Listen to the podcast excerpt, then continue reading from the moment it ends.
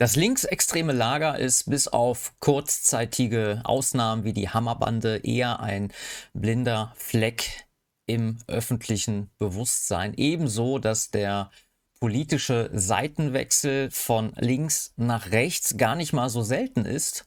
Umso besser, äh, da wir dadurch nämlich Einblicke in die linksextreme Szene erhalten. Also bleibt dran, es wird investigativ.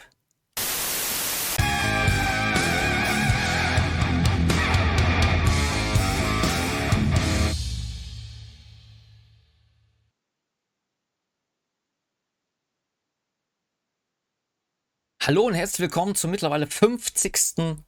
Folge von Frank Krämer im Gespräch. Und mit dabei habe ich heute den Silo. Äh, der ein oder andere wird ihn sicherlich schon mal äh, irgendwo auf Instagram gesehen haben. Äh, Silo, stell dich doch mal unseren Zuschauern vor. Ja, Grüße erstmal in die Runde.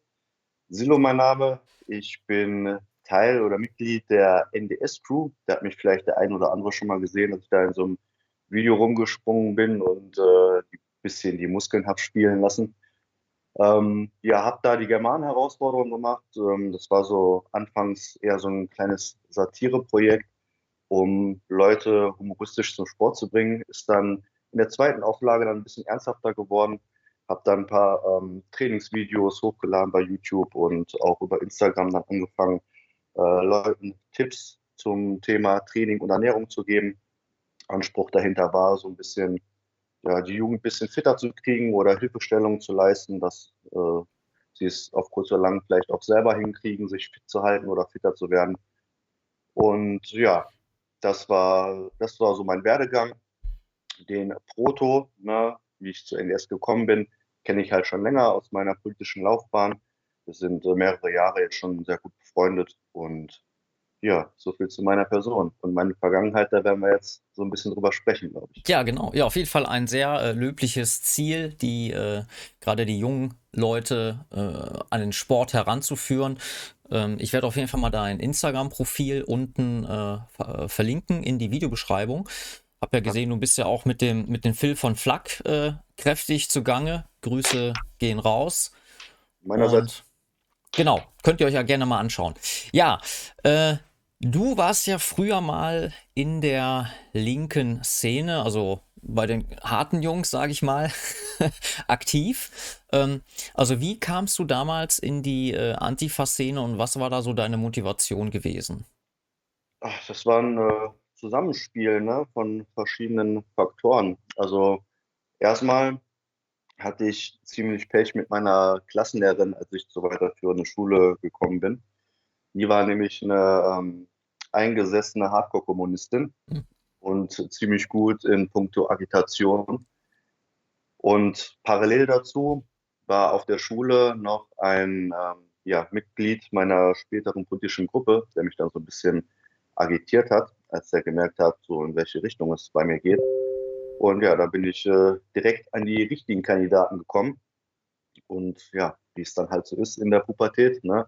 Man ein bisschen rebellisch sein und so. Man rebelliert. Ne? Ähm, dazu muss man sagen, ich habe halt gegen mein Elternhaus rebelliert und mein Elternhaus ist halt ziemlich äh, konservativ gewesen. Ne? Mein Vater ehrlicher Arbeiter, ne? ähm, christlich sehr, äh, sehr angehaucht gewesen, damals auf jeden Fall noch, heute nicht mehr.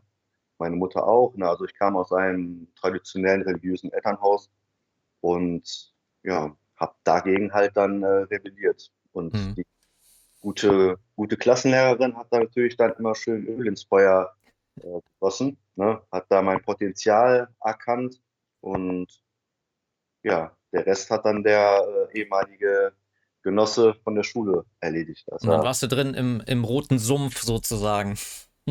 ja, das war erstmal der zäckige Sumpf. Ne? Ja. Also erstmal über die, über die Schiene äh, Punk, Punker gegangen. Ne? Damals ähm, ja, in den frühen 2000ern war das ja noch eine Jugendkultur, die ja da ein bisschen präsenter war, ein bisschen deutlicher noch vertreten war, also auch vor allen Dingen die Oldschool-Punks ne, mit hier äh, ja, Springerstiefel bis oben hin und äh, Kronkorken, Nieten, Gürtel und der ganze Kladderadatsch. Ne? Mhm.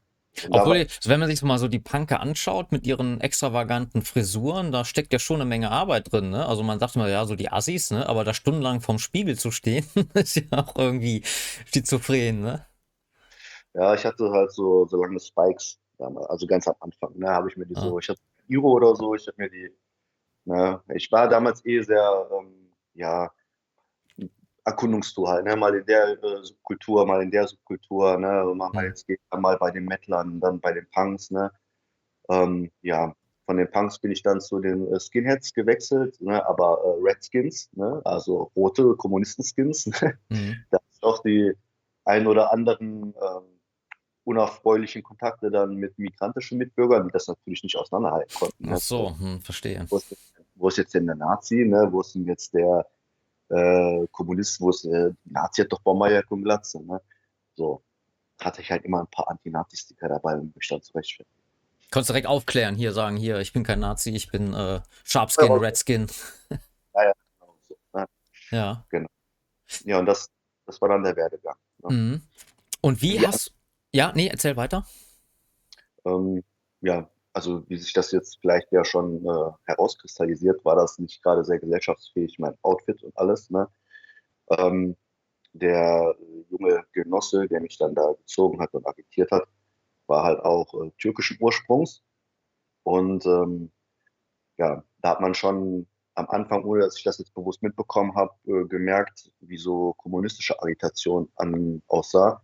Da wurde sich halt erstmal darum bemüht, äh, dass anscheinend hat man in mir Potenzial gesehen, ne, dass ich nicht auf den Kopf gefallen bin. Und dann wurde halt erstmal das äußere Erscheinungsbild äh, umgekrempelt. Ne? Also, wie Mao sagen würde, der Fisch im Wasser. Mhm. Ne? Man sein. Und das ist man als äh, deutscher Punk nicht. Ne? vielleicht äh, in der Anarcho-Szene, äh, autonomen Szene, aber das waren ja explizit Kommunisten, die sich auch so verstanden haben und nicht als irgendwelche äh, Subkultur. Dementsprechend musste man sich natürlich dann auch der Masse, ne, dem, ähm, wie hat man immer so schön gesagt, dem Subjekt ne, an, anpassen Also anschlussfähig sein. anschlussfähig sein. Und das äh, Subjekt, was wir ja agitieren wollten, oder was die Genossen damals noch agitieren wollten, waren ja ähm, vorzugsweise migrantische Jugendliche. Ne? Mhm. Also das war so die Zielgruppe.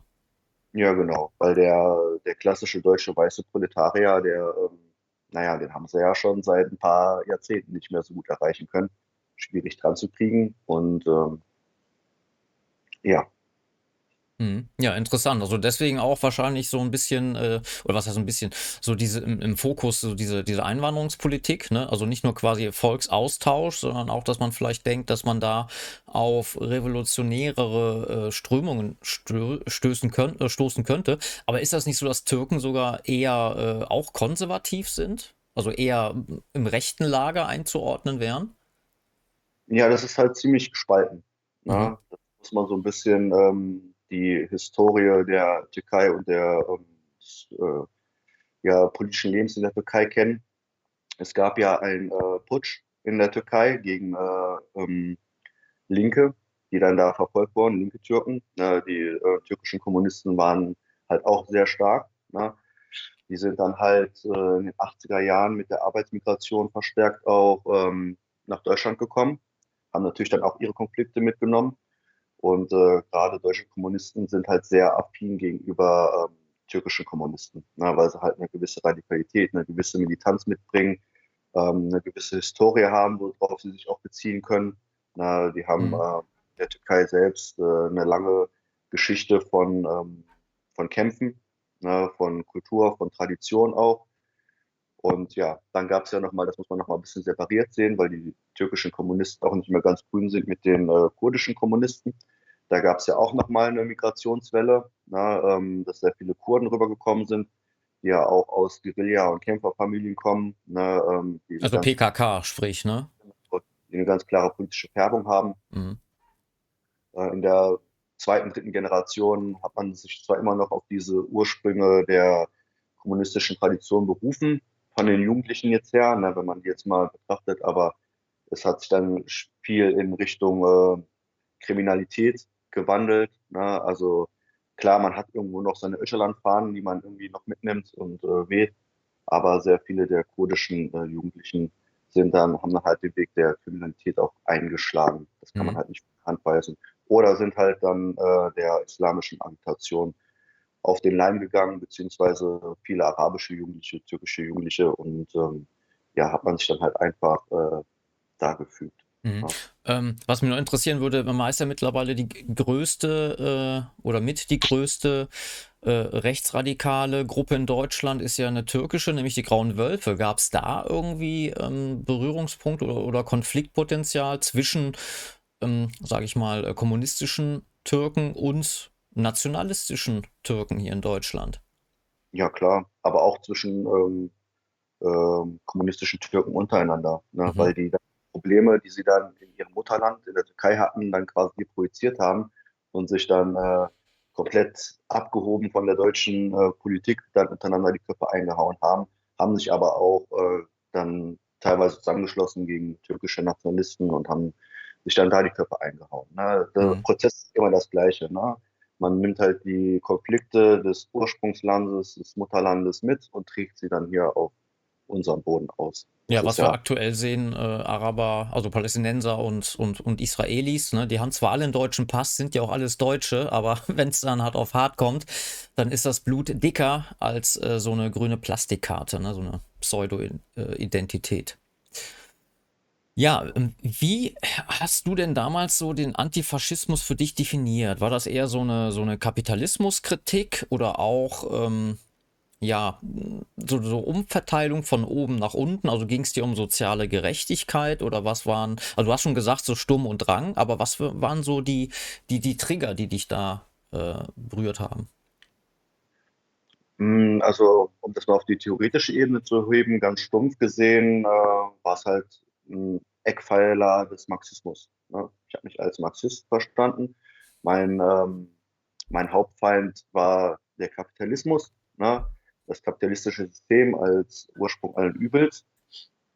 Und ähm, der Antifaschismus ist halt insofern in der marxistischen äh, Ideologie wichtig, weil in Zeiten, so die Theorie, ne, wo der Kapitalismus bröckelt, wo er in sich äh, droht zusammenzubrechen, nutzt der Marxismus den Faschismus, um die Arbeiterschaft untereinander zu spalten und äh, ja, so eine starke Arbeiterbewegung, die die soziale Frage stellt, im Keim zu ersticken. Hm. Also, also, war das schon, schon äh, weltanschaulich gefestigt, sage ich mal.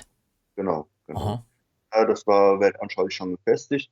Das konnte aber nur erwachsen und erblühen, diese Weltanschauung auf meinen ähm, persönlichen und sozialen Gegebenheiten. Na, ich war ein ähm, Deutscher in einer migrantischen äh, Mehrheitsgesellschaft ja, in meinem Umfeld äh, viele Türken, Araber, Kurden. Na, das waren zu der Zeitpunkt noch meine Freunde. Und ja, da hat man natürlich, ne, der, der feindlich meinen Freunden gegenüber gesinnt ist, ist auch mein Feind. Ne? Da war immer so ein bisschen, ich muss mich schützen vor die stellen, ne? weil das ist ja ähm, Faschismus oder äh, Rechte sind ja ein deutsches Problem. Und da muss ich als Deutscher als erstes in die Bresche springen, um das Problem zu klären. Mhm. Ja, und wie hast du denn dann damals so das rechte Lager wahrgenommen? Also ähm, war das so, äh, also kanntest du Rechte oder war das einfach so ein Feindbild, was man so vom Hören sagen kannte oder so dieses Stereotyp, man muss jetzt äh, gegen rechts sein? Ähm, tatsächlich hatten wir auch einen Rechten auf äh, unserer Schule. Da hat man sich noch äh, spaßeshalber darüber unterhalten, dass man sich in Dortmund auf dem Antikriegstag sieht ne, äh, natürlich auf verschiedenen Seiten. Ähm, ironischerweise, das war auch noch zu der, ähm, zu der Punkerzeit, hat man dann auch, äh, da gab es einige Jugendtreffs, wo man dann zusammen gesoffen hat, hat man an, da den auch getroffen mhm. und hat auch zusammen eingehoben und gewitzelt und ähm, da ist nie irgendwie zu Handgreiflichkeiten gekommen. Ähm, ja, also einen, äh, einen kannte ich dann doch tatsächlich. Ähm, der hat auch ein, zweimal körperliche Auseinandersetzungen gehabt an der Schule. Natürlich muss man sagen, unterlegen, weil äh, Überzahl von den Leuten, mit denen er sich angelegt hat, war natürlich gegeben. Eine gewisse Militanz derer Seite war auch gegeben. Und ähm, ja. Das kenne ich selber noch von der Schule. Also ich war auch so, ich war auf einer ähm, war erstmal auf dem Gymnasium gewesen, später dann auf die Realschule. Das war mit, äh, mit der Hauptschule ein Gebäude. Und in den zwei Schulen, also Real- und Hauptschule, waren wir insgesamt, ich glaube, da waren wir drei Rechte. Mhm. Drei oder, oder vier, die wir uns dann immer auf dem Schulhof getroffen haben in der Pause. Äh, entsprechend auch gekleidet. Ne? Das war dann auch damals schon äh, sehr provokant, würde ich mal sagen. Und äh, ja, wir waren da auch eigentlich immer in der Minderheit. Ne? Oder wenn dann mal einer nicht da war, weil er krank war, dann waren wir auf einmal nur noch äh, zu dritt oder zu zweit dann irgendwie. Und es war auch teilweise so, dass dann die netten äh, Migranten in der äh, quasi vor, vor der Klasse gewartet haben, vor dem Klassenraum, als ich rauskam, um mir dann da ans Leder äh, zu rücken. Ne? Naja, gut. Äh. Der, war, der war der Einzige, muss man sagen. Ne? Er hatte eine, es gab noch so einen gewissen Dunstkreis ne, an ich sag's jetzt mal äh, salopp, äh, White Trash Deutschen, ne, Unterschiedsdeutschen, mhm. ähm, die natürlich auch alle die, denke mal so, die gleiche Ansichten hatten, die gleiche Meinung hatten, aber er war halt wirklich äh, politisch aktiv und auch so erkennbar. Ne, hatte ähm, eine Zeit lang ein bisschen längere Haare, so ungefähr bis hier. Dann äh, kam der Rasierer mhm. ne, und äh, so wie es in der Jugendzeit ist, macht man seine politische Meinung natürlich auch für alle sichtbar durch T-Shirts und äh, hm. Sticker. Gibt, äh, weißt du, ob es den noch gibt? Das weiß ich leider nicht mehr. Ah. Nee, das kann, kann ich nicht sagen. Ja, wäre mir interessant zu wissen, ob er da stabil geblieben ist, ne? ja, ich, ich hoffe es. Ne? Der ist teilweise echt äh, durch, die, durch die Hölle gegangen. Ne? Ähm, teilweise mit, äh, äh, soweit ich das mitbekommen habe, ähm, der war ein, zwei Stufen über mir äh, Nasenbruch und so in der, in der Schule mit äh, Kreisbildung um ihn herum. Und mhm. äh, ja, ich hatte, muss auch sagen, zu dem Zeitpunkt echt ähm, auch, auch wenn ich das nicht wahrhaben wollte, ne, jetzt mit natürlich gewissen Abstand kann ich das sagen, hatte ich schon Empathie und Mitleid für den. Ne? Also das war schon nicht schön, was er da erlebt hat. Mhm. Ja. Ja, du warst ja auch bei der, äh, sagen wir mal, Gewalt, äh, gewaltaffinen Szene. Äh, war das denn schon von Anfang an, dass du da direkt äh, bei den harten Jungs mitgemischt hast oder kam das erst Schritt für Schritt? Ich wollte immer dahin von Anfang an. Mhm. Na, ne? Äh, habe sie dann halt ja auch gefunden, beziehungsweise ich wurde gefunden. Ähm, ich weiß noch, ich habe damals mit meinem äh, besten Punkerfreund schon für die ersten äh, Demos unter der Brücke damals auf äh, ausgetrunkene Bierflaschen Steine schmeißen geübt, um zu zielen. Ne? Um das, na, also äh, natürlich im jugendlichen äh, Eifer, ja, reicht da 15 oder was, ne, komplett äh, bekloppt. Ähm, das wurde mir auch schnell ausgetrieben, muss ich dazu sagen, weil ähm, so läuft der Hase nicht. Ne? Ähm, zu den Leuten, wo ich gekommen bin, da kannst du nicht hingehen und sagen, ja, ich habe mal Bock, ich bin äh, der Hooligan vom Herrn und äh, wo sind sie? Ne? Da musste man sich natürlich erstmal beweisen, erstmal Vertrauen aufgebaut werden und äh, dann abgeschätzt werden. Ne? Da gab es Kader, die dann äh, das beurteilt haben, wie weit der junge Herr denn dann doch ist, um ihn vielleicht eventuell mal irgendwelche gewaltaffinen Aktionen äh, ja, mitnehmen zu können. Mhm. Oder auch, ne? es muss ja nicht nur immer außerhalb von Demonstrationen sein. Viel hat sich auch auf Demonstrationen selber abgespielt gegen die Staatsgewalt oder ja, genau. Aber es klingt ja schon sehr gut organisiert, ne? Also, dass man da Leute sich erstmal ranholt, äh, schaut, wie ticken die. Ähm, also ich komme ja aus, aus dem, aus dem Kameradschaftsbereich. Äh, aber das war da eigentlich so bei uns nie so krass oder, oder streng äh, geordnet irgendwie. Hattet ihr denn da auch ähm, oder hat der Staat euch da irgendwie Probleme bereitet? Nö, gar nicht. Hm. Er hat euch gar nicht ja. auf dem Schirm gehabt. Doch, wahrscheinlich schon, aber halt, ähm, halt machen lassen. Es gab immer so ein paar Schauprozesse, auch innerhalb der Linken, wenn jemand ganz krass äh, übers Ziel hinausgeschossen ist. Hm. Man muss dazu aber auch sagen, ähm, die Vorsichtsmaßnahmen waren sehr hoch, also sehr obwohl es eigentlich gar nicht so angebracht ist, sehr viel äh, sensibler als in rechten Kreisen, soweit ich das jetzt mitbekommen habe, ähm, zu treffen. Wurde immer das Handy zu Hause gelassen oder Akku raus, SIM-Karte raus im Nebenraum. Na, ne? also wirklich von Anfang an. Am besten aber zu Hause lassen, damit der Staat gar keine Protokolle anfertigen kann, wer sich wann wo trifft. Na, ähm, und ja, das war, das war generell alles von dem, was ich jetzt mitbekommen habe im Vergleich zu jetzt, sehr viel besser organisiert, muss man leider sagen, als äh, in nationalen, patriotischen, rechten Kreisen, wie immer man das nennen möchte. Mhm. Es wurde ja. mit einer sehr viel größeren Ernsthaftigkeit ähm, rangegangen, hatte ich jetzt das Gefühl. Mhm. Auf, ja, jeden Fall, auf, jeden Fall, bei den Kommunisten. Ne? Ähm, da gibt es ja auch nochmal vom Organisationsgrad und äh, von der politischen Färbung ganz viele Unterschiede innerhalb der Linken selber. Das ist ja nicht eine Masse, ne, die man in den Sack äh, schmeißt und dann sagt, okay, das sind jetzt die Linken. Ja, das ist richtig. Hm. Ja, aber da können wir uns auf jeden Fall mal eine Scheibe abschneiden und deswegen finde ich das auch gut, dass wir mal dieses Gespräch führen, um da mal so einen Einblick äh, zu erhalten. Du hattest mir ja auch mal erzählt, äh, wie so generalstabsmäßig die Demonstrationen abgelaufen sind. Ne? So mit farbigen Bändern wurden dann verteilt. Ne? Vielleicht kannst du da noch mal äh, erzählen, wie das denn da organisiert war.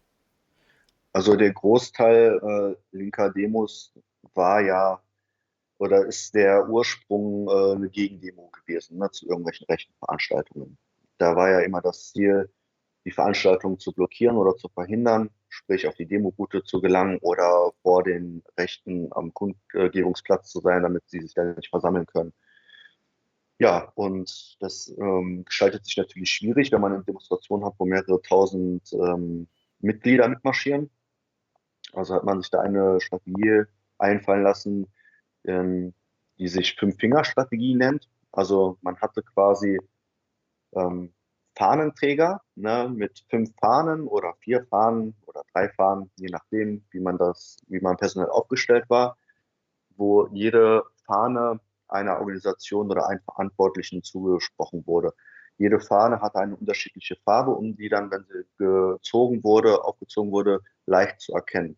Es wurden ähm, vorher verteilt, so kleine ähm, Zettel, wo dann drauf steht, okay, du bist jetzt, äh, hast jetzt Farbe blau, du hast jetzt Farbe orange, dass, wenn die Fahne hochgeht, äh, gehe den Leuten bitte hinterher, die haben Ahnung, wo es hingeht.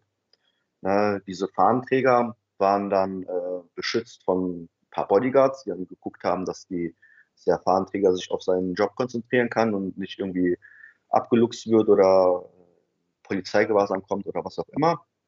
Ähm, und der Fahnenträger war dann in Kontakt mit Leuten, die vorher geguckt haben, äh, die in der Stadt rumgelaufen sind und geguckt haben, okay, da ist jetzt frei, da sind jetzt wenig Polizisten, da könnte man durch. Na, genau. Und so sah das dann halt aus. Also entweder wurden vorher äh, Flyer verteilt, ne, wo dann drauf stand, okay, du bist die oder die Fahne, oder es wurde halt organisationstechnisch vorher schon zugewiesen, ne, dass man gesagt hat, Organisation XY, ne, was man dann im vorherigen Planungstreffen äh, festgelegt hat, äh, Organisation XY ist verbindlich für die Farbe zuständig und er sorgt dafür, dass eure Mitglieder dann, äh, wenn die Fahne hochgehen, zack, äh, alle hinterher. Ne? Mhm. Der Rest bleibt da, weil so hat man natürlich auch die Kräfte der Polizei aufgespalten. Ne? Äh, auf einmal geht eine Mannschaft von 100 Leuten raus aus der Demo, die Polizei muss hinterher, zieht Kräfte ab, das macht wieder Wege frei für die nächsten 100, die dann in eine andere Richtung sich verabschieden und alles ist halt sehr koordiniert. Mhm. Ja, klingt auf jeden Fall sehr, sehr interessant und sehr spannend und sehr gut überlegt auch vor allem. Ne? Ähm, und weißt du denn oder hast du das mitbekommen, dass es da Kontakte in die äh, demokratische, äh, etablierte Szene, Politikerszene gab? Weil, also wenn ich mal so zurückdenke, ich bin jetzt 46 Jahre, mit 14 Jahren war, ging mein politischer Aktivismus los. Äh, da war ich ja noch bei der FAP damals. Und äh, die Demonstrationen waren eigentlich immer so. Also erstmal muss man natürlich wissen, die Demonstration von vor äh, 30 Jahren, die war natürlich viel kleiner. Da waren wir teilweise mit 30 Leuten, haben dann eine Demo gemacht. Und dann waren ein paar hundert äh, Gegendemonstranten. Äh, und das war dann meistens so, dass dann die Gegendemonstranten quasi als Grund genommen wurden, unsere Demo dann zu verbieten. Dann hieß ja, die Polizei hat zu wenig äh, Einsatzkräfte vor Ort. Äh, was wir aber auch gesehen haben, war, dass äh, wenn Linke uns angegriffen haben, da haben sich die Polizisten immer schön zurückgehalten. Ne? Oder flogen mal Pflastersteine oder sonst irgendwie Busse wurden entglast. Äh, die haben eigentlich nie was gemacht, außer wenn wir dann irgendwann mal dann losgestürmt sind, um unsere Autos zu beschützen. Ähm, das zeigt ja eigentlich, dass da eine gewisse Rückendeckung vom Staat herrschte. Ne? Also ist dir da irgendwie was bekannt, dass also Kontakte von höheren äh, Antifa-Organisatoren zu Parteien, die da vielleicht Einfluss nehmen konnten, ob es das gab? Ähm, sieht anders aus in der Praxis. Ne? Also die Polizei ist natürlich eine politische Polizei. Ne? Mhm. Ähm, du kommst halt nicht nach oben, um Befehle aussprechen zu können, ohne einer gewissen Partei oder Staatstreue in diesem Land. Das ist halt einfach so. Ne? Ähm, je höriger du bist und umso zu, ähm, ja, zutreffender deine Befehle sind für die herrschende Politik, ne, umso wahrscheinlicher machst du Karriere. Deswegen, es braucht gar, gar keinen äh, Lokalherrn, der dann irgendwie sagt, äh, du machst jetzt das und das und du lässt das, äh, du sagst deinen Polizisten, hör auf, äh, die äh, Autos von Rechten zu beschützen oder generell so, sondern äh, wenn ein Polizeichef sich äh, sehr zuträglich den Rechten gegenüber verhalten würde in seinem äh, Demoverhalten, Organisation von Demonstrationen, dann wird er im Nachhinein sich dafür rechtfertigen müssen und im äh, schlimmsten Fall seinen Hut nehmen müssen und äh, darf dann gehen. Ja, also das ist, ähm, das äh, klärt sich schon von selbst. Also stillschweigendes Einverständnis kann man sagen. Genau, wa- was aber, was aber tatsächlich gibt oder gab oder immer noch gibt, ähm, ist, dass äh, Gelder halt in die Bewegung fließen. Mhm. Ne? Also es gibt ja bestimmte Kontingente, die eine Partei äh, ausgeben darf. Ne? Man muss das nur richtig labeln, ne? sagen wir mal Thema Antirassismus. So, ne? Dann wird jetzt einer lokalen Antifa-Gruppe nicht das Geld in die Hand gedrückt und wird gesagt, hier bitte äh, äh, mach damit, was du willst, sondern äh, dann kommt man halt hin und sagt, mal, wir brauchen keine Ahnung, 1000 Plakate zum Thema XY und ne, kann man das nicht über euch machen und na, hast du nicht gesehen. Ähm, und dann werden halt staatliche Gelder dafür äh, locker gemacht, beziehungsweise das Kontingent. Ne? Dann wird gesagt, okay, wir haben jetzt hier einen Topf für Antirassismusgelder oder Kulturförderung oder was auch immer. Ne? Die dürfen wir ausgeben und ähm, wir haben hier einen Drucker und, ne? und das passt schon. Also es werden keine Mhm. Gelder so verschenkt oder so, wie es schon mal irgendwie dieser Mythos, der mal rumging, äh, Demogeld oder so ein Scheiß. Ne? Also das gab es nicht. Was es Mhm. geben kann, ist, dass jetzt zum Beispiel eine große Partei wie zum Beispiel die Linke oder so sagt, okay, wir stellen jetzt einen Bus zur Demo XY, die ein bisschen weiter weg ist. Wir haben jetzt ähm, ja, 20 Omas und Opas aus unseren Reihen, die wir da rein äh, pflanzen und haben noch 30 frei. Ne, ähm, entweder ähm, gibt es dann halt Leute, die wenig Geld haben oder was, die dann da umsonst mitfahren dürfen oder man macht so eine Art Soli-Preis dafür äh, für weniger Geld dann. So, das habe ich halt mitbekommen. Mhm. Ja, äh, sowas wie äh, bezahlte Demo-Gänger von Antifa-Seite gibt es nicht. Ne? Das Einzige, was es gibt, ist halt äh, Agent Provokateure von der Polizei. Ne? Aber das ist halt, ähm, das sind dann halt vielleicht auch eher V-Männer, wo man dann vielleicht drüber sprechen kann, die in der linken Szene ja nicht so viel eingesetzt werden. Ja. Man hört das Knacken vom Stift so laut. Oh. Kein Problem. Äh, ja, Sarah Wagenknecht hat ja sogar mal gesagt, dass sie ganz gerne mal der Antifa Geld spendet. Ne, jetzt in Bezug auf, auf ihre neue Partei, äh, wo ja auch schon, äh, ja, was heißt Hoffnung? Also die wird ja so aufgebaut, ne? So eine Mischung zwischen Linke und AfD. Äh, aber da fand ich ganz interessant, damit wollte ich mich auch nochmal beschäftigen mit dem Thema, äh, dass sie halt ganz offen gesagt hat, ja, also Gruppen, denen sie mal Geld spendet, da gehört auf jeden Fall die Antifa dazu. Hm. Ja, man hat halt äh, in der, gerade in der Linkspartei, gerade die Altkommunisten, ähm, aber auch einige Jüngere, die aktiv mit strategischem, ähm, mit, der, mit strategischer Intention da reingegangen sind, Hardcore-Kommunisten, ähm, die natürlich dann ihren eigenen Leuten gegenüber äh, sehr zuträglich sind. Ne? Also das ist ja gar kein, äh, gar kein Geheimnis. Das weiß man ja eigentlich. Äh, manchmal blitzt es halt auch in der Öffentlichkeit durch. Ich weiß nicht, ob du dich noch daran erinnern kannst, diese eine, ähm, diese eine Leak von, äh, von so einer Pressekonferenz von Linken oder so ein internes äh, Ding, wo sie da auf der Bühne saßen und gesagt haben, ja, wir müssen die Reichen umbringen. Nein, wir müssen die Reichen nicht umbringen, wir müssen sie einfach nur äh, äh, zur Arbeit zwingen. Ne? War das So. nicht hier irgendwie einer von, von Solid hier, von der Linksjugend, glaube ich, gewesen? So ein Heißsporn? Ich meine, ich erinnere mich noch daran. Kann, kann sein. Also es war halt so ein buntes Teilnehmerfeld auf der Bühne von alt bis, bis jung. Und Ja, war- Frau, glaube ich, war das sogar, die das da rausgehauen hat, ne? Ich habe hab nur noch den äh, O-Ton im Kopf. Ne? Aber das Mhm. sind halt Strömungen, die halt toleriert und erkannt werden und die auch organisiert sind. Ne? Und da ist auch gar kein, ähm, gar keine Hemmung zu anderen Organisationen, auch außerhalb der Partei. Hm. Ja, die, also diese Berührungspunkte werden ja jetzt immer häufiger, je mehr Linksgrüne, sage ich jetzt mal, äh, in äh, einflussreiche Positionen rücken. Ne? Und das ist ja so. Und das war ja vor 30 Jahren noch nicht so. Da hat man eher so die konservativen CDU, vielleicht SPD, aber ich sag mal so die Hardcore-Linken von jetzt eben die Linke oder Grüne, die hatten ja damals noch nicht so den Stellenwert, wie sie heute äh, haben und natürlich konnten die auch noch nicht so die Ressourcen abgreifen, so wie sie es jetzt halt eben können. Also 100 Millionen gegen rechts, das ist ja auch schon mal eine Hausnummer. Ne? Man muss aber halt auch analysieren, na, jetzt aus unserer Perspektive heraus, wie haben die es denn geschafft, überhaupt dahin zu kommen, na, dass sie so stark werden. Na, man mhm. kann ja nicht alles nur damit, ähm, damit rechtfertigen, dass man sagt, okay, die Migration wird immer mehr, das heißt immer weniger deutsche Wähler ne, oder Alt-68er-Bewegung, die dann die Marsch, den Marsch durch die Institution gemacht hat.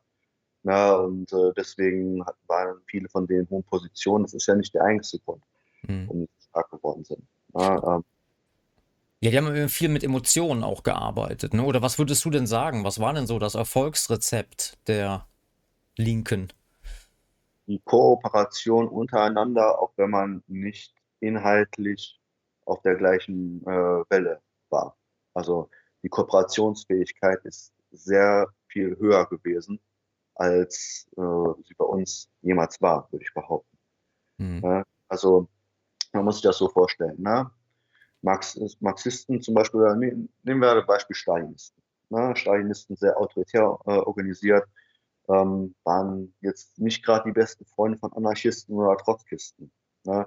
Äh, Trotzki, auf den sich Trotzkisten berufen wurde, in, äh, auf Stalins Befehl hin umgebracht. Aber ähm, man hat trotzdem gesagt, okay, wir arbeiten zusammen, punktuell, da wo es halt unsere Pflicht ist, wo es äh, die Sache fordert. Ob es jetzt eine Demonstration ist, ob es jetzt ähm, Antifa-Arbeit ist, ähm, ob es jetzt äh, irgendwas Soziales ist.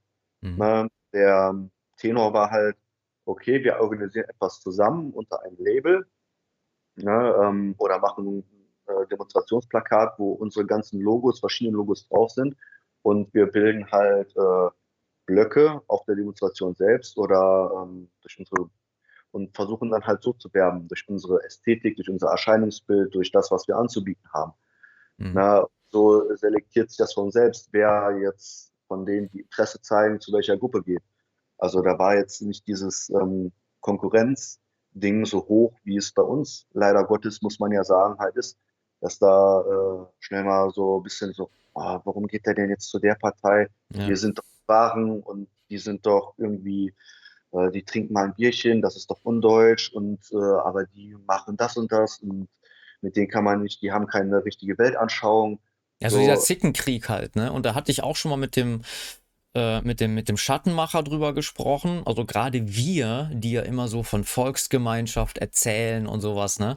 Äh, da hat er auch schon richtig als Kritikpunkt, also selten findest du woanders mehr äh, Egoismus und Ellbogen eigentlich, ne? Oder so diese, dieses Ego, also diese, diese, äh, ja, wie soll man sagen, so, wie du das schon gesagt hast, ne? So, wir sind die Elite, wir sind viel besser als die und so, ne? Und das ist ja genau das Gegenteil als das, was eigentlich ständig propagiert wird. Ne? Und da müssen wir Rechten uns auch mal an die Nase fassen, auch beim Thema Kontaktschuld. Ne? Also anscheinend hat es die bei dir ja nicht gegeben. Hat man zwar gesagt, gut, wir sind hier und da anderer Meinung, aber trotzdem eint uns ja, ja entweder ein gemeinsames Ziel oder ein gemeinsamer Feind. Ne? Man hat sich sogar teilweise auf die Schnauze gehauen gegenseitig und konnte zusammen an einem Tisch sitzen, mhm. ne, wenn es die Sache ging. Also das ist jetzt schon was, das könnte ich mir in unseren Kreisen schwer vorstellen. Ne? Mhm. Ähm, weil dann auch viel irgendwie, habe ich das Gefühl, mit ähm, falsch verstandenen Stolz und falsch verstandenen äh, Ego auch noch viel mit reinspielt. Ne? Ich, also je, je mehr ich ähm, da Erfahrung gesammelt habe, umso mehr Beispiele fallen mir auch ein. Ne? Dass beispielsweise äh, in Städten, wo es verschiedene Organisationen gibt, ne? ähm, und dann gibt es eine Aktion, dann werden die eingefragt, ob sie mitkommen zu unterstützen. Und nein, man macht das nicht, weil die haben mit denen Kontakt und das geht nicht. Und wir machen unser eigenes Ding und da stehen wir nicht hinter. Und wir machen lieber das Projekt, aber anstatt das Projekt zu unterstützen. Und ähm, ja, so ist man einfach nicht, äh, ist man einfach nicht handlungsfähig. Ne? Und ja. alles, was auf die Beine gestellt wird, was gut ist, wird dann halt ähm, kritisiert, anstatt entweder es selber besser zu machen oder halt sogar im Optimalfall noch zu unterstützen. Man sticht ja immer am Ende des Tages mit seinen eigenen Positionen heraus und die Leute, ähm, die sich von diesen Positionen angezogen fühlen, äh, das selektiert sich von selbst. Die gehen dann zu diesen Leuten. Mhm. Und äh, ja, so, ich, ich nenne das halt immer, ähm, ist halt zwar so ein Schlagwort aus linken Kreisen, aber es trifft halt trotzdem zu, äh, Kleinbürgerlichkeit. Das ist halt äh, kleingeistig. Es ist halt, Kleinkariert, ja. Mhm. Es ist halt, ähm, man, man, übernimmt quasi, ohne dass man es will oder dass es einem bewusst, äh, dass man es bewusst wahrnimmt, ähm, den, den Charakter eines Menschen, der komplett konform des Systems ist. Ne? Weil da geht es halt auch nur um Egoismus und Individualismus und man äh, guckt auf seinen kleinen Dunstkreis, ohne über den Tellerrand hinauszuschauen. Mhm. Das ist halt, ist halt traurig, ne? weil Potenzial haben wir auf jeden Fall. Es ist halt viel mehr Potenzial da, als wir wirklich ausschöpfen. Mhm. Ne? Das Potenzial, was wir haben, das äh, ja, geht dann auf ähm, ja. Ja, die Energie geht in eine falsche Richtung, ne? Naja, Ne? Mhm. Es, es, sind dann halt vielleicht wirklich die falschen Leute, die dann es dann schaffen, dass nicht wie viele ähm, äh, Leute zu mobilisieren. Ne? Äh, bestes Beispiel zum Beispiel waren ja die Corona-Demonstrationen. Ne? Da gab es auf einmal einen Pool von Leuten, wo es ähm, Potenzial gab, wirklich da zu agitieren und zu sagen, okay, ne, ähm, da, wir haben die gleiche Position, wir haben die, die Kritik, die vielleicht jetzt noch ein bisschen tiefer geht als, das, als die oberflächliche Kritik. Und da wäre man auf offene Ohren gestoßen. Es gab ein, zwei Ansatzpunkte, ne? ähm, gerade auch von der IB, das war auch meine IB-Zeit, ähm, wo man da versucht hat, äh, den Demonstrationen ein, eine gewisse Färbung äh, zu geben. Das wird auch teilweise gut gemacht, aber halt ähm, viel, viel zu wenig. Ne? Also ja. da, da war viel größeres äh, Potenzial da. Ja, und das haben die Linken halt zum Beispiel schlau gemacht. Wenn irgendwo ein Thema aufgekommen ist, ähm, soziales Thema zum Beispiel, ne, was sie ja heute gar nicht mehr bedienen können. Also linke und soziale Frage ist ja komplett für den Arsch. Ja. Das, ähm, da hat sich das wieder gedreht. Das ist eher unser Thema, ne? Oder Frieden zum Beispiel. Wir wollen keine Waffen liefern, aber die Mainstream-Linken. Ne? Genau, genau. Ähm, ja, äh, aber da damals auf jeden Fall noch, ähm, okay, ähm, zum Beispiel damals gab es so, so einen Schulstreik, hat sich das, äh, hat sich das genannt. Ne? Das war quasi der Vorläufer vor Fridays for Future, nur ohne ökologischen Touch. Na, da ging es halt wirklich noch um Kritik an dem Schulsystem und zu wenig Lehrer und ne, überfüllte Klassen und ne. Mhm. Bundesweit haben die Linken es geschafft, sich an den Kopf dieser Protestbewegung zu setzen, ohne dass sie diese Protestbewegung initiiert haben und haben äh, quasi dieser Protestbewegung ihre komplette Färbung äh, gegeben. Und aus dieser Protestbewegung sind unglaublich viele neue Aktivisten auf linker Seite entstanden. Unglaublich viele. Ne? Weil ähm, man hat dann Plenas an Schulen gemacht, man hat sich da zusammengesetzt, man hat zusammen äh, auch mit Autonomalschülern, die gar, gar nicht so wirklich eine politische Ahnung haben, hat man dann Banner gemalt, man hat Schulbesetzungen gemacht, man hat regelmäßig Demonstrationen organisiert man konnte die, die Leute quasi ranführen an, ja, wie, wie organisiert man denn überhaupt irgendwas in Demonstrationen? Ne? Also das gleiche Prinzip könnte man auch von unserer Seite auf, auf ähm, Proteste übertragen, die gerade aufkommen, wo wir unsere Themen mit einbringen können. Mhm. Aber ist das denn heute immer noch so, dass die so ein geschlossener Block sind? Ähm, ich hatte ja mal den Stefan Raven zu Gast, der war ja auch mal äh, in Antifa-Kreisen unterwegs und der hat schon gesagt, dass es da ein gewisses Konkurrenzdenken gibt. Allein schon, wenn mir jetzt einfällt, so die Antideutschen, ne, die ja äh, quasi so Bomber Harris Do It Again und äh, ja, nicht antideutsche Linken. Also da gibt es ja schon Reibungspunkte, ne? die Antideutschen, die zu meiner damaligen Zeit auf jeden Fall noch und heutzutage kriege ich auch nicht mehr wirklich viel von denen mit, die waren halt immer eine sehr kleine und sehr laute Gruppierung. Ne? Also real haben die fast nichts organisiert bekommen. Ne? Es gab mhm. so ein paar Überschneidungen zu Anarchisten, die dann geschrieben haben, no border, no nation. So, ähm, während die Antideutschen aber dann trotzdem die Israel-Fahne hochgehalten haben und haben gesagt, ja, äh, Israel ist dann halt der letzte existierende Staat, wenn alle anderen Staaten sich so komplett dummes, utopisches Geschwätz, einfach nur Blabla. Ähm, da gab es ein paar Überschneidungspunkte. Ähm, man muss halt auch erwähnen, dass viele ähm, Linke oder Autonomchen, die da so auf Demos rumspringen, äh, auch nicht wirklich zuordnbar, zu, äh, zuzuordnen sind zu irgendwelchen Gruppierungen.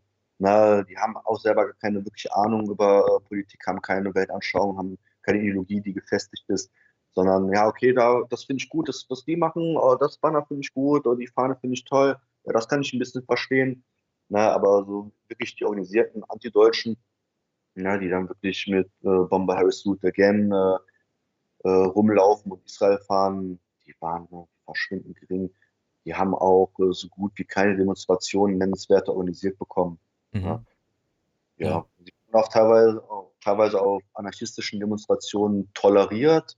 Ja, ähm, aber ja, das aber wenig Einfluss. Wenig, ähm, wenig Einfluss. Wenn es mal geknallt hat, dann war es halt wirklich meistens immer hinter den Kulissen. Na, auch ähm, zwischen Gruppierungen, wo man als Außenstehender vielleicht denken würde, die stehen sich doch eigentlich ganz nah, sind doch beides Kommunisten so, ne? wieso ähm, haut sich jetzt der Stalinist mit dem Maoist auf die Schnauze? Ne? Oder was halt auch einmal im Jahr gab, war auf der großen Demonstration ähm, in Berlin zum Gedenken der toten Kommunisten. Da ist ja europaweit der äh, Kommunisten gekommen, um zu den Friedhof hin zu marschieren, wo die ganzen äh, Kommunisten da liegen. Und da hat die Linkspartei halt einen Gedenkstein für die Opfer des Stalinismus hingestellt. Mhm. Und die Stalinisten haben halt jährlich die Leute dann weggeboxt, die da Rosen und Blumen hingelegt haben. Ne? Ja. Die eher so linksliberal waren. Ja. ja. aber das wurde dann wahrscheinlich auch eher so ähm, nicht breit getreten, sondern das wurde halt quasi gemacht und dann war die Sache erledigt. Was ist halt passiert? Hast du davon was in der Zeitung jemals hm. mitbekommen nee. und gelesen? Hm. Ich glaube, die wenigsten mhm. wissen. Ja, also es war aber halt, war halt gang und gäbe, ist halt passiert, ne? Mhm. Und wurde sich intern vielleicht mal in der Zeitung drüber äh, aufgeregt und so, aber mhm. ja. Ja, das sind so Sachen, wie gesagt, da können, können wir durchaus uns mal eine Scheibe abschneiden. Äh, aber ganz am Ende des Videos äh, muss ich äh, uns unser Lager dann doch nachher mal loben für die Solidarität, die man mir gezeigt hat. Aber da, zum Schluss machen wir das. Äh, was mich noch interessieren würde, ähm, kam es denn zu einem richtigen Bruch äh, zwischen dir jetzt und äh, deinen ehemaligen Genossen? Und was war der Auslöser? Oder, oder hast du noch Kontakt dorthin? Um, ähm, es gab eine Übergangsphase, sagen wir mal so. Ne? Also es gab einen Bruch in der Hinsicht, dass äh, persönlich ein paar äh, unschöne Sachen vorgekommen sind. ich hatte, muss ich auch eingestehen, eine Zeit, wo ich dann so ein bisschen abgestürzt bin. Da war ich noch aktiv, ne, aber die Gruppe war schon so ein bisschen ja, in sich aufgelöst, weil man äh, realpolitisch eigentlich wenig noch gemacht hat. Es sind äh, Leute weggegangen, weggebrochen, waren uns so verlässlich und aus der Bewegung heraus, aus der linken Bewegung heraus, wird man auch immer ähm, ja, sabotiert, äh, attackiert. Ne? Weil, ähm, da kann ich vielleicht, wenn es interessiert, äh, gleich nochmal drauf zurückkommen schon von unserer Position her ein gewisses Alleinstellungsmerkmal hatten innerhalb der Bewegung. Ähm, ja, aber es ist halt nicht mehr viel passiert. Na, es gab immer wieder so ein paar Impulse, was zu starten, was zu machen. Ähm, und zwar uns auch zu stumpf. Wir waren auch in die Gruppe, die jetzt nur ähm, Antifa-Arbeit, also Antifaschismusarbeit äh, gemacht hat. Sprich, äh, es war uns nicht ein Hauptanliegen, äh, welche Nazis da zu suchen und zu outen und äh, irgendwie äh, wir wollten wirklich äh, die soziale Frage thematisieren und klären und wollten halt ähm, eine Community äh, aufbauen innerhalb der Stadt. Ne? Also wirklich, wie es eigentlich im linken äh, Grundgedanken verankert war, äh, ja, die soziale Frage zu stellen ne? und die Leute so aus der Nachbarschaft so ein bisschen wieder zusammenzubringen. Mhm. Und sagen. So hat halt nicht funktioniert, hat, hat nicht geklappt. Ähm, Woran das lag, meiner Ansicht nach, man hat halt auf die falsch, das falsche Pferd gesetzt. Na, man hat sich halt irgendwann nur noch auf ähm, migrantische Jugendliche konzentriert oder auf die migrantische äh, Community, die alles ihre eigenen Interessen haben. Na? Also die sind, ähm, wie wir gerade schon thematisiert haben, die haben die Konflikte und die an, das Anliegen ihrer, ähm, ihrer Heimat, die sie mitbringen und sind halt sehr opportunistisch die sind natürlich immer dabei, wenn es darum geht, hör mal, wir sind dafür, dass du mehr Geld bekommst. Ja. Und das, ne, dann sagen sie, oh ja, das ist so toll, ne, das, äh, wir arbeiten zusammen. Und dann sind sie halt auch wieder weg. Ne? Oder wenn man mal äh, dann wirklich sagen kann, okay, hast du mal Lust hier, äh, sagen wir mal, was gegen Nazis machen oder so. Mhm. Ja. Also quasi äh, schon egoistische äh, Gründe, also wenn sie selber direkt was, äh, einen Nährwert davon haben. Genau, und das war halt nichts Handfestes so, ne? Und deswegen ist unsere Gruppe dann irgendwann politisch inaktiv geworden. Und von antideutscher Seite aus kamen noch ein paar Sticheleien, von äh, Kommunisten kamen dann noch ein paar Sticheleien, weil wir halt äh, sehr islamoffen waren, sage ich jetzt mal. Ne? Ähm, während die äh, meisten dogmatischen Kommunisten halt gegen Religion sind, somit auch gegen Islam. Na, da gab es halt äh, verschiedene Konflikte. Ja, und ähm, ja, unser, unser Hauptkader damals, äh, der die Gruppe mit gegründet hat, war halt ziemlich narzisstisch veranlagt und äh, also doch. auch mal immer wieder mal rausgezogen und so. Ähm, ja, das war dann, das war dann der persönliche ähm, Bruch, den man so nennen kann. Ach ja, genau. Ich habe ja gerade erwähnt, dass ich so ein kurzes, so kurzes Tiefphasen hatte, es mir nicht so gut ging. Und ähm, ich habe eigentlich von meinen Genossen erwartet, dass sie mich dann unterstützen. Dann wurde nicht mehr auf meine Nachricht reagiert. Mhm. Ähm, ich wurde dann quasi links liegen gelassen, nach der ganzen Arbeit, die ich da, da quasi reingesteckt habe.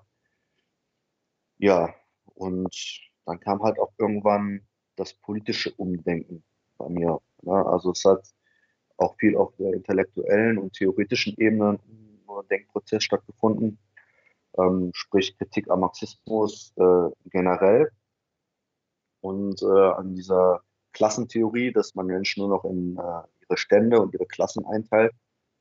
Ähm, ja, die Klassenidentität war ja das, was am höchsten angesiedelt ist mhm. oder war aus ähm, dem marxistischen Dogma heraus. Ähm, aber der Mensch definiert sich in erster Linie über seine Heimat, seine Kultur, seine Sippe. Ne? Das hätte man ja eigentlich auch bei den Migranten direkt erkennen können, ne? Hätte man ja sehen können, wie es in echt ist, weil genau die ja dieses Völkische, wenn man so will, ja am explizitesten leben, ne? Das ist ja genau das Paradoxe, ne, was ich jetzt im, im nächsten Satz äh, hätte gesagt auch, dass es sich ja immer sehr positiv bezogen wurde auf die ganzen nationalen Befreiungskämpfe, wie man sie so schön genannt hat. Ne? Ob es jetzt Baskenland war, ob es jetzt Palästina war, ob es jetzt ähm, ja, Kurdistan. Irland, ja. Irland war, Kurdistan. Die äh, Liste ist unendlich weiterzuführen. Ne? Da hat man immer die Nationalflaggen von anderen geschenkt und gesagt, ne, Freiheit und da und wir müssen für die Ungerechtigkeit auf die Straße. Aber ähm, mhm. der Deutsche da mit seiner Deutschlandflagge, der ist dann auf einmal der Böse und äh, das habe ich halt nie ganz verstanden. Das ist dann halt, irgendwann hat sich das immer mehr dann ähm, aufgebrochen. Ich hatte immer einen positiven Bezug zu Deutschland, ne, zwar äh, das kommunistische Deutschland, ich habe mich dann halt immer auf die ähm, DDR berufen und auf alte kommunistische deutsche Führer, ne, ob das jetzt Ernst Thälmann war oder ne, wie auch immer. Aber ich hatte schon eine deutsche Identität. Ja. Von Thälmann gibt es ja auch diesen schönen Spruch, ne? Die deutsche Nation ist äh, die Nation, die ich liebe, oder, oder das deutsche Volk ist mein Volk, was ich liebe. Ähm, fand ich auch ganz interessant. Ne? Das scheinen auch viele Linke äh, vergessen zu haben irgendwo. Genau, genau. Ähm, ja, aber das, das durfte sich halt gar nicht ausleben. So, ne? Oder konnte ich halt auch gar nicht ausleben. Und ähm, ja, da ist auf jeden Fall, da hat der Umdenkprozess halt stattgefunden. Einmal auf der persönlichen Ebene und aber auch parallel dazu auf der intellektuellen Ebene, ne, auf der theoretischen Ebene, dass man sich mal so ein bisschen mit dem Menschen an sich, mit dem menschlichen Sein beschäftigt hat. Ne.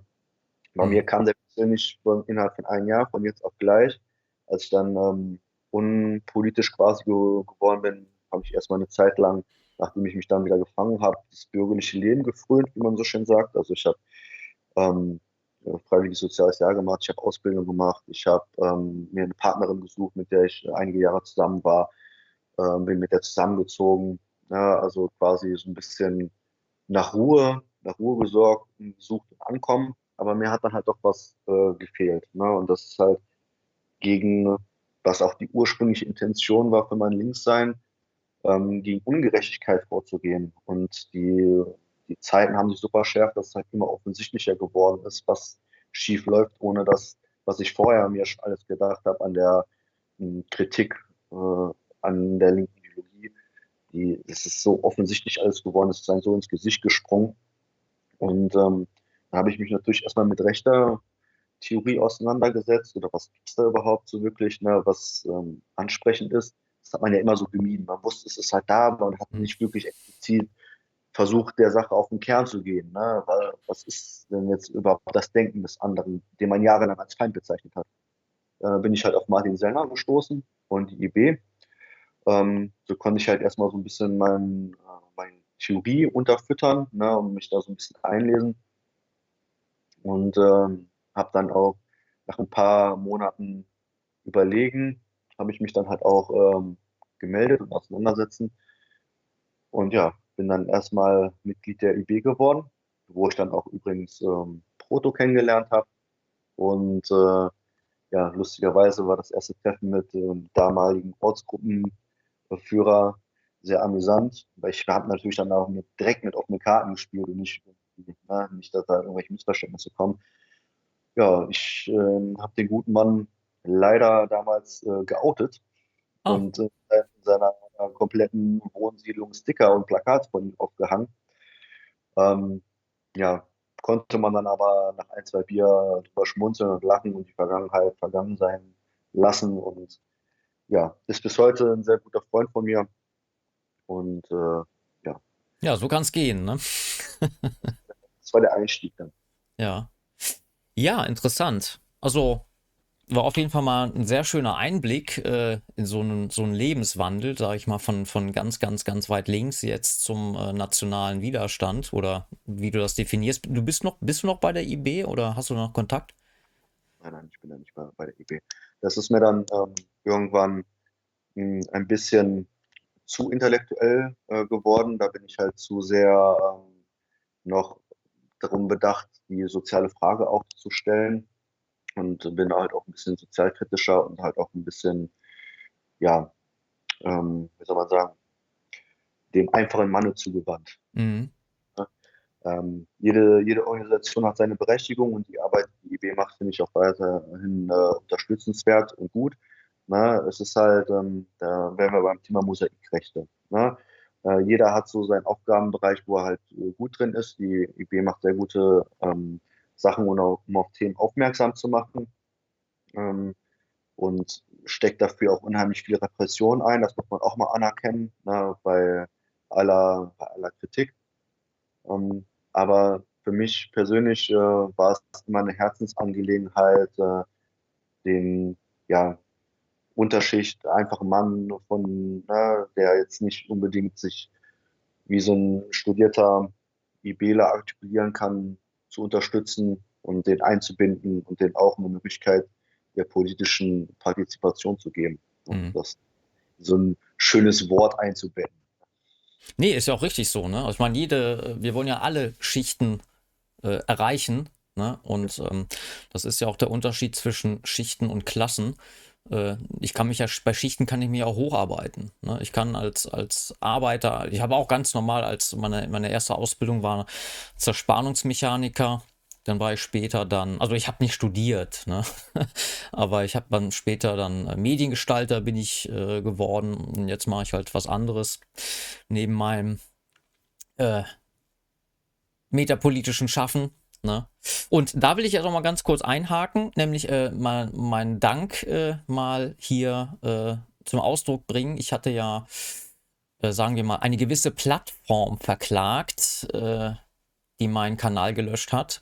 Hab da verloren und äh, hatte da jetzt eine fette Rechnung von der gegnerischen Seite und ich habe die äh, Kohle jetzt zusammen, dank euch. Also offiziell ist jetzt meine allererste Spendenaktion nach 30 Jahren politischen Aktivismus äh, beendet. Natürlich, wenn ihr weiterhin sagt, nee, der Frank macht super Sachen, den will ich jetzt ein bisschen unterstützen, weil es wird sicherlich nicht äh, die letzte Anwaltsrechnung sein, die ich bekommen habe. Ähm, ja, auf jeden Fall super, super vielen Dank an alle, die mich hier äh, unterstützt haben. Das äh, hat mich sehr, sehr gefreut und es zeigt mir auch, dass ja mit meinem Schaffen äh, durchaus Menschen bewegt sind, ja, äh, oder, oder zum Nachdenken angeregt sind oder sich bestätigt fühlen, was auch immer die Motivation ist, sogar über Deutschlands Grenzen hinaus. Ich habe sogar aus Spanien habe ich eine Spende bekommen, die äh, sehr ansehnlich war. Also vielen, vielen Dank an alle. Und das zeigt ja auch sehr wohl, dass äh, bei uns nicht immer nur Zwietracht herrscht oder dass der eine dem anderen nichts gönnt, ja, sondern dass hier auch äh, super Leute äh, zusammengekommen sind äh, für eine politische Idee und die eben auch Solidarität zeigen. Ne? Ja, nochmal herzlichen Dank. Das ist ja auch ein Prozess, ne, muss man ja auch sagen. Ne? Das, ähm, ähm, man wächst ja an seinen Aufgaben und an seinen Herausforderungen. Wir leben in einer sehr brisanten Zeit, würde ich mal behaupten. Und ich bin da auch äh, guter Dinge, dass das noch äh, klappt, dass man da auch noch, noch mehr zusammenwächst.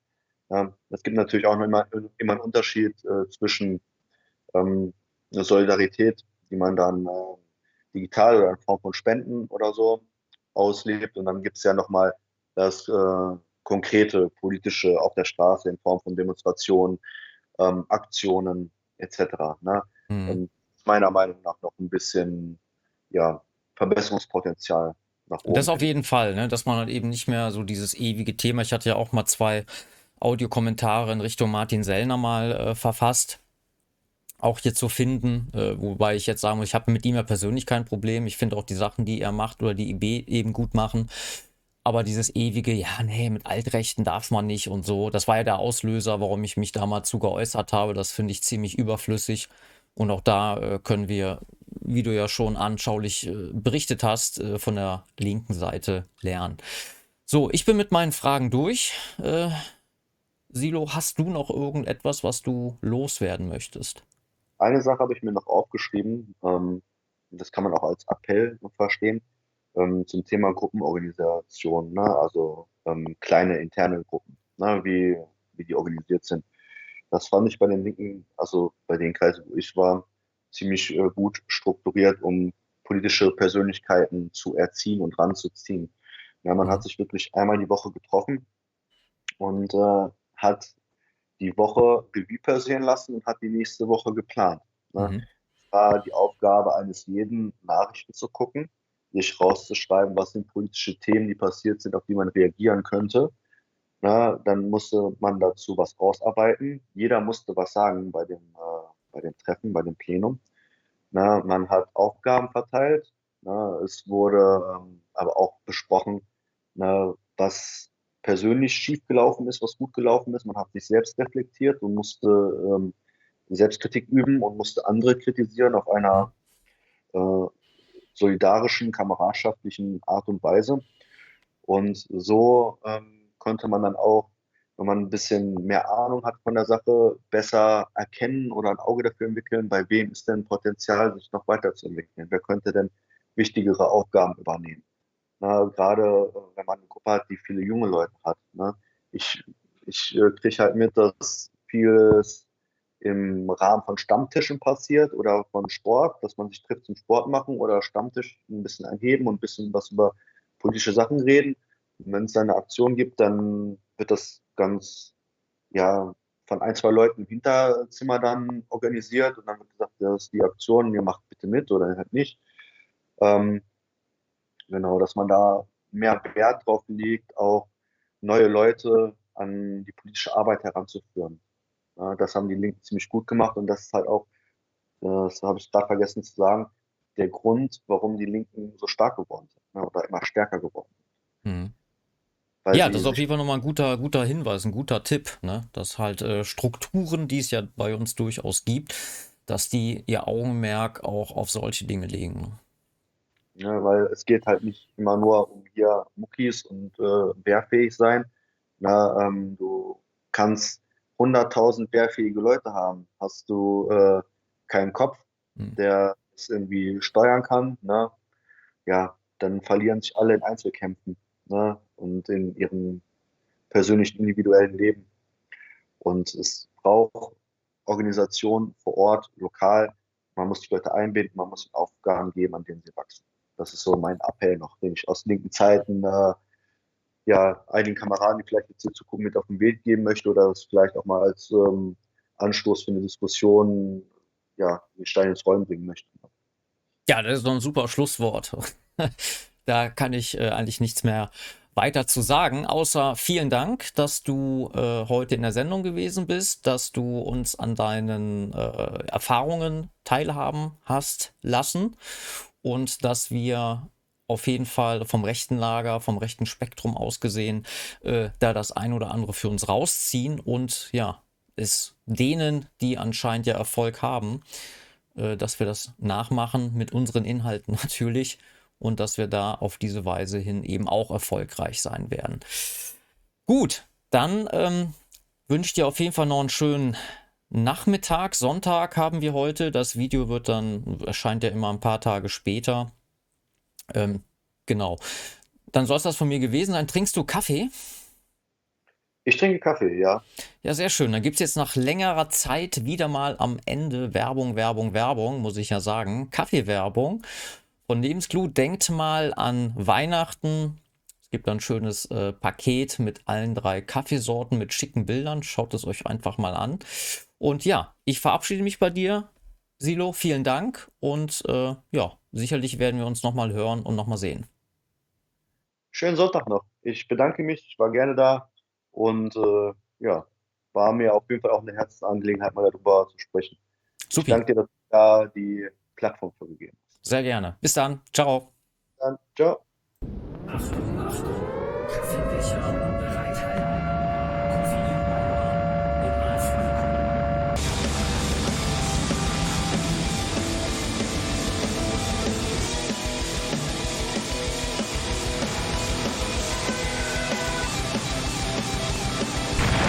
Keine Sorge, wir machen doch nur Spaß. Jede Bohne eine Geschmacksexplosion. Und sollte dir der Koffeinbomber zu stark sein, versuch's doch mal mit unseren anderen beiden. Jetzt bei sonnenkreuz.net.